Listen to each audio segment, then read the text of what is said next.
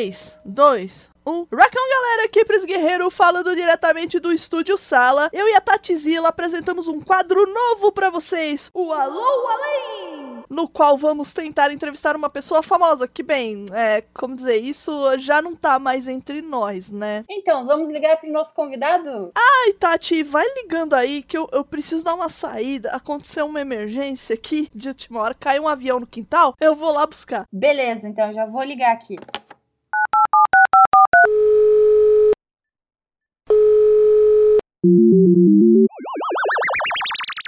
Saudações, camarada! Seja muito bem-vindo a este podcast. Vamos lhe fazer algumas perguntas e contamos com a sua estimada participação. As pessoas estão curiosas para saber mais sobre você, ainda mais depois que fez 50 anos que o homem pisou a lua esse ano. Vocês sabem que na lua eu não estive, né? Sim, sabemos, mas fique tranquilo. Qual o seu nome completo? Yuri Alexei Gagarin. Onde e quando você nasceu? Bom, eu nasci num lugar bem simples, chamado Clutino, em 9 de março de 1934. Simples como, Sr. Gagarin?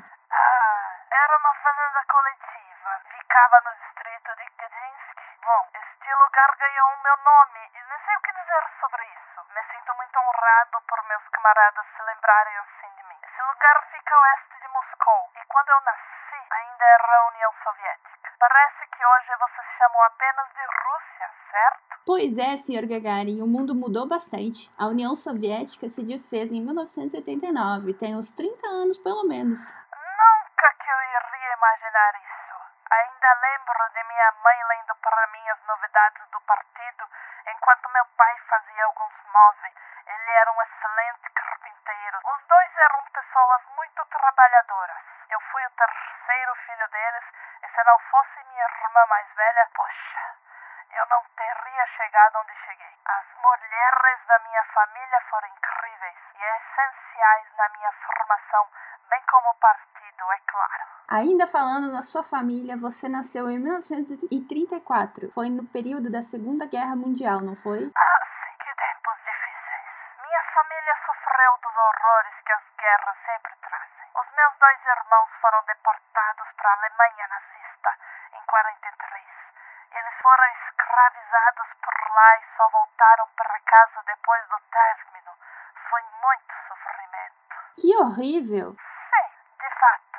E percebo que a humanidade não aprendeu nada com os erros do passado. Infelizmente. Mas diga-me, como ou quando você começou a se interessar pelo espaço? Tecnologia espacial é uma ciência nova, não? Era assim, praticamente uma carroça muito potente. Mas eu comecei a me interessar pelo espaço e por planetas quando era um toco de gente. Bem pequeno mesmo. Acho que era porque não tínhamos muita coisa para fazer, porque minha mãe lia muito sobre isso para mim. E eu gostava muito de estudar. Tive bons professores e isso me incentivou muito. Ah, então você era um cara bem sério. Não, longe disso. Adorava pregar peças nos amigos. Mas tudo tinha seu momento, né? Hora de, hora de estudar, hora de brincar. Alguns diziam que eu era o palhaço da turma. Imagina, um palhaço cosmonauta. Bom, sendo tão estudioso, sua vida escolar deve ter sido fácil. Do que você se lembra e pode nos contar sobre esse período? Bom, iniciei um curso de moldador numa escola profissionalizante. Haviam várias que ficavam perto de Moscou. Depois arrumei um estágio numa metalúrgica como fundidor. Era um trabalho árduo, mas gratificante, pois estávamos fazendo o país crescer e se desenvolver. Tínhamos anos de atraso graças aos Romanov. Éramos um país de camponeses antes da Revolução. Depois acabei sendo selecionado para um curso técnico secundário em Saratov. E quando você entrou para a aeronáutica soviética? Isso foi quando estava em Saratov. Acabei me afiliando ao aeroclube local. Foi lá que aprendi a pilotar aviões. Não era uma grande coisa, mas sair do chão, ah, isso foi incrível. Lembro até hoje de quando foi a primeira vez que fiz isso. Que dia, senhorita! Pilotar se tornou algo bem importante para mim. Então, em 55, depois de me formar, entrei na escola de pilotos de Orenburg, onde recebi meu treinamento militar. Foi lá que conheceu a Valentina, sua esposa?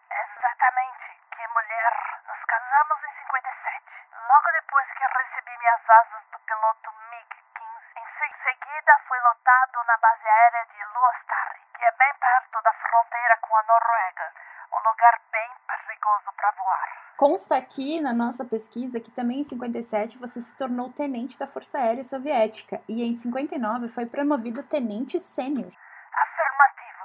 Escalei bem rápido na minha carreira militar. Agora nos conte sobre o programa espacial soviético. Como foi isso? Bom,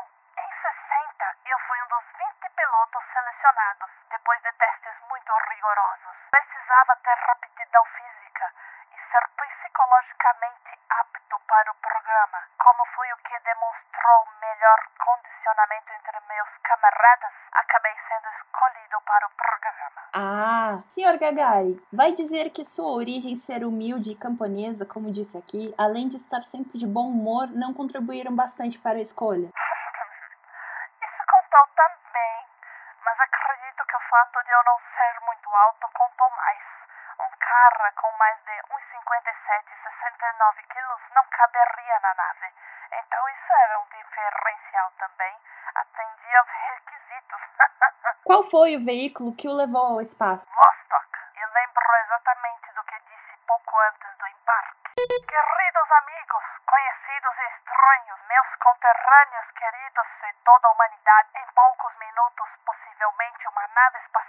Irá me levar para o espaço sideral. O que posso dizer-lhes sobre estes últimos minutos? Toda a minha vida parece se condensar nesse momento único e belo. Tudo o que eu fiz e vivi foi para isso. Então, você estava preparado até para o pior? Parece uma mensagem meio de despedida. Ah, sim, haviam riscos, mas deu tudo certo. Ao final pude dizer a outra frase pela qual sou mais conhecido. A Terra é azul, como é maravilhosa, ela é incrível. E quantos anos você tinha? 27. Dei uma volta completa em órbita deste planeta. Foram 108 minutos, a uma altura de 315 quilômetros. Mas, infelizmente, eu era apenas um carona. Pois, graças aos nossos camaradas cientistas, a nossa tecnologia soviética, o voo foi totalmente automatizado. A Vostok tinha uma velocidade de aproximadamente 28 mil quilômetros por hora. Consegue imaginar isso? Nossa, nem um pouco. E foi condecorado pelo feito? Ganhei o título de Herói da União Soviética e a Ordem de Lenin, com decoração máxima da nação. O lançamento foi em 12 de abril de 61. Como você estava naquele dia? Sim, eu estava um pouco apreensivo e ansioso, mas tinha certeza que tudo iria bem, pois confiava muito no meu treinamento e no trabalho. Lembrei de uma polêmica. As pessoas atribuem uma outra frase a você. Olhei para todos os lados, mas não vi Deus. O que você acha disso? Já caiu no imaginário popular e o que eu disser agora pouco importa, não? Verdade. Voltando um pouco para as condecorações, é verdade que ganhou uma do Brasil? Sim, do seu presidente Jânio Quadros, em 61, ganhei a Ordem Nacional do Cruzeiro do Sul. Além disso, sabemos que o teu nome virou cidade, cratera na Lua, uma rocha em Marte, um centro de treinamento de cosmonautas, o maior museu de avião e de espaço na Rússia, um troféu da Rock League, a própria noite de abril chamada de A Noite de Yuri em homenagem à conquista do espaço, ruas, avenidas, praças pelo mundo e, se não bastasse, se tornou membro honorário da Academia Internacional de Astronáutica e seu nome batiza o primeiro avião da série Sukhoi Superjet 100. O que você diz sobre tudo isso? Horas. Como é humilde, poxa. Vamos adiante. Teve algum problema durante o voo? No voo não, mas na volta. Houve um pequeno erro de cálculo com a trajetória de aterrissagem e... Oficialmente erraram duas vezes, né? Isso, foram dois erros oficiais. E eu aterrissei a 320 quilômetros distante do local previsto, no Cazaquistão, que também era o ponto de decolagem. Então, por estar longe de onde deveria, precisei esperar o resgate dos meus camaradas. Enrolei o paraquedas e esperei. Foi um salto a 7 quilômetros do solo. Deve ter rolado uma promoção depois disso, além de todas as homenagens, não? Foi promovido a major enquanto ainda estava em órbita, porque assim soaria mais adequado quando a agência TAS promovesse o feito para o mundo. Demonstrando assim a força da União Soviética e do que o seu povo era capaz de alcançar. E depois, conta pra gente como foi a volta pra Terra. Viajei o mundo todo, vi reis, rainhas, presidentes. Estive em Cuba. No Brasil, lembro de ter passado pelo Rio de Janeiro. Que lindas praias, mas muito quente para mim. Estive em São Paulo, que metrópole incrível, cheia de prédios e muitas pessoas, quase tão boa quanto Moscou, porém mais claustrofóbica.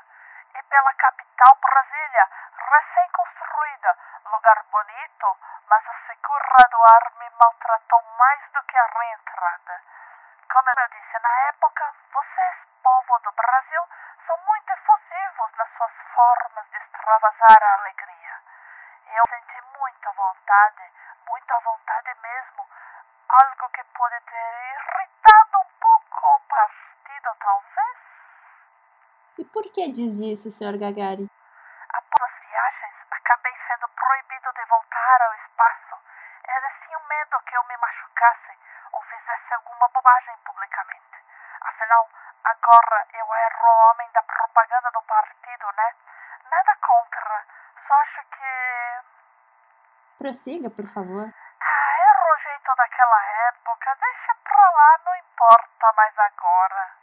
Pesquisando aqui, vimos que você teve uma fase ruim após a sua volta. Gostaria de nos contar um pouco mais sobre isso? Sim, acabei liberando o pior de mim. Comecei a beber com mais frequência. Quase acabei com meu casamento. Bem triste admitir isso. Ainda bem que minha esposa foi bem forte nessa época. Imagino que nem tudo foi ruim. Algo bom deve ter vindo, além da fama. Lembra de algo? Ah, deixa eu ver. Lembrei. Em 62 me tornei deputado soviético supremo da Cidade das Estrelas, que era o Centro Espacial Soviético. Fui trabalhar no design de novas aeronaves. E chegou a voltar a voar? Fiz uma requalificação para piloto de caça nos novos MiG, até que fui definitivamente desligado do programa espacial. Daí fui transferido para um centro de testes de aeronaves. Trabalho perigoso que. Esteja falando daquele dia fatídico. Isso, em 27 de março de 68, durante um voo de rotina no MiG-15, eu e o camarada Vladimir Seriogin acabamos sofrendo um acidente na região de Kirach. Senhor Gagarin, seu legado é incrível e abriu caminho para que outros chegassem também ao espaço e posteriormente à Lua. Seu nome é conhecido mundialmente, mesmo tendo morrido bem jovem. Com quantos anos mesmo? 34 anos. Bem jovem. E por muito tempo a União Soviética escondeu os detalhes deste acidente e vocês receberam honras de Estado, além de terem sido sepultados na muralha de Kremlin. Exato. Soube que em março de 2003, alguns documentos dessa época ficaram públicos e a KGB conduziu uma investigação do acidente, além de uma investigação governamental e dois inquéritos militares. O relatório que saiu afirma que um controlador de tráfego aéreo forneceu a você informações desatualizadas sobre o tempo e que no momento de seu voo as condições se deterioraram significativamente. A equipe de terra deixou também tanques de combustível externos ligados à aeronave, um erro atrás do outro. Como muitos acidentes são causados na aviação, acabei virando estatística. E eles nem sabem se minha aeronave entrou em parafuso devido a uma colisão com um pássaro ou se foi por causa de um movimento para evitar algum acidente maior envolvendo outra aeronave. Foi tudo tão rápido que nem me lembro.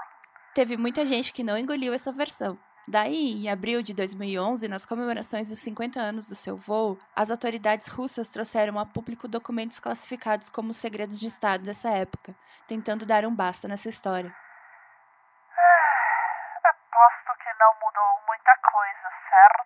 As autoridades concluíram que foi um acidente trágico e infeliz. Típico. Pois é.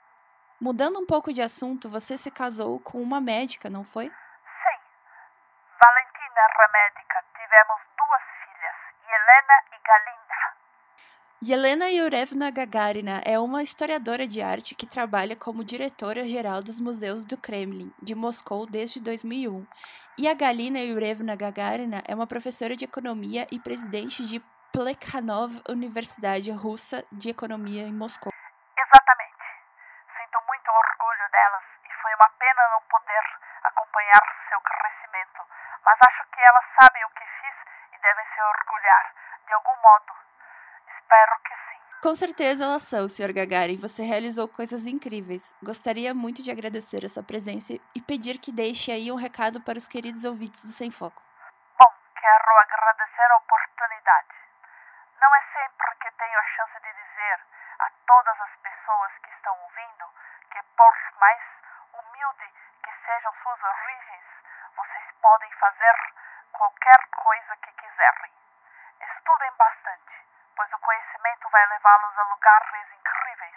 E claro, a Terra, além de azul, não é plana. Parem com isso! É vergonhoso demais! Estou cansado dessa chacota! Ah, muito obrigada, ok. então é esse o final do Sem Foco Especial. Espero que tenham gostado. É, muito obrigada pela oportunidade. Eu vou desligar agora. Oi, Tati. Tudo bom? Deu pra chegar agora. O que, que, que eu perdi? Ah, nada não. Só o seu Gagarin veio, apareceu por aí. Ah! E você não tava aí. Não acredito! Eu tive que fazer toda a entrevista sozinha. Eu não acredito. O Gagarin veio mesmo. Não Veio. era zoeira. Ah, Não. não. Não acredito. Ele... Você conseguiu completar a ligação. Consegui. Putz, Com os é- poderes, os poderes do mundo freak eu consegui completar a ligação. Os poderes do mundo. Não, você sabe que o mundo freak não tem nada a ver com isso, né? Foi, foi aquele, aquele, aquele cara lourão lá que me deu esse telefone diferente. Falou, conecta ah, aqui. o Walter Mercado! Não, o, o nome dele era meio esquisito. Era um tal de. de. de a- Ashton. Ashtacheira. É isso aí, era isso. Não, era um cara louro, alto, assim. Parecia Jesus, as pinturas de Jesus. É tipo isso, mas não tinha barba, não. É é uma roupona, assim, meio espacial, sabe? Foi uma coisa muito esquisita, mas você sabe que aqui em São Paulo é cheio de gente esquisita, né? Então, Claro. ele me encontrou, eu tava passando na rua, assim. Foi, foi no dia que eu fui pra Pinheiros, assim, eu tava indo pra, pra, pegar, pra, pra pegar o carro, não. Eu já tinha deixado o carro no estacionamento, e aí ele me encontrou na rua e falou: Olha, eu tenho isso aqui pra você e tal. Eu, ah, que bom. Então, liga na tomada ali. É, Sabe como é, né? A gente conta o doido na rua, a gente só vai levando e tal. E esse é o telefone aí especial que a gente tem. Bom, pessoal, esse foi o Sem Foco que eu não participei. Eu não ouvi. Eu vou ouvir na edição, provavelmente. Então, eu já devo ter ouvido agora. Olha só coisas, milagres da edição. Eu espero que vocês tenham gostado deste primeiro experimento, né? Com o nosso Alô Além no qual nós falaremos com personalidades famosas que já morreram. Mas nós vamos voltar com, com esse, esse modelo de programa que foi divertido. de- eu espero que a Tati tenha se divertido. Eu me diverti muito escrevendo. E vamos aí passar para o- os créditos. Este Sem Foco Alô Além contou com a participação de Tati, Shade, Godzilla Trevoso como entrevistadora 1, Pris Guerreiro na edição, Pris Guerreiro performando como Yuri Gagarin. Obrigada. Muito bom! E este é o poder das mulheres podcasters. A gente pode qualquer coisa, tá? Até fazer um russo. A gente pode. Mesmo que outras pessoas deem pra trás. E Eva Tíbia! E Eva Tíbia! Cuitibia! Tavares! Aguardem mais. Alô, além. e Das aí? Vidânia! Das Vidânia! Sobe internacional! Ai, vou me lascar nessa edição, mas tudo bem. Vamos lá.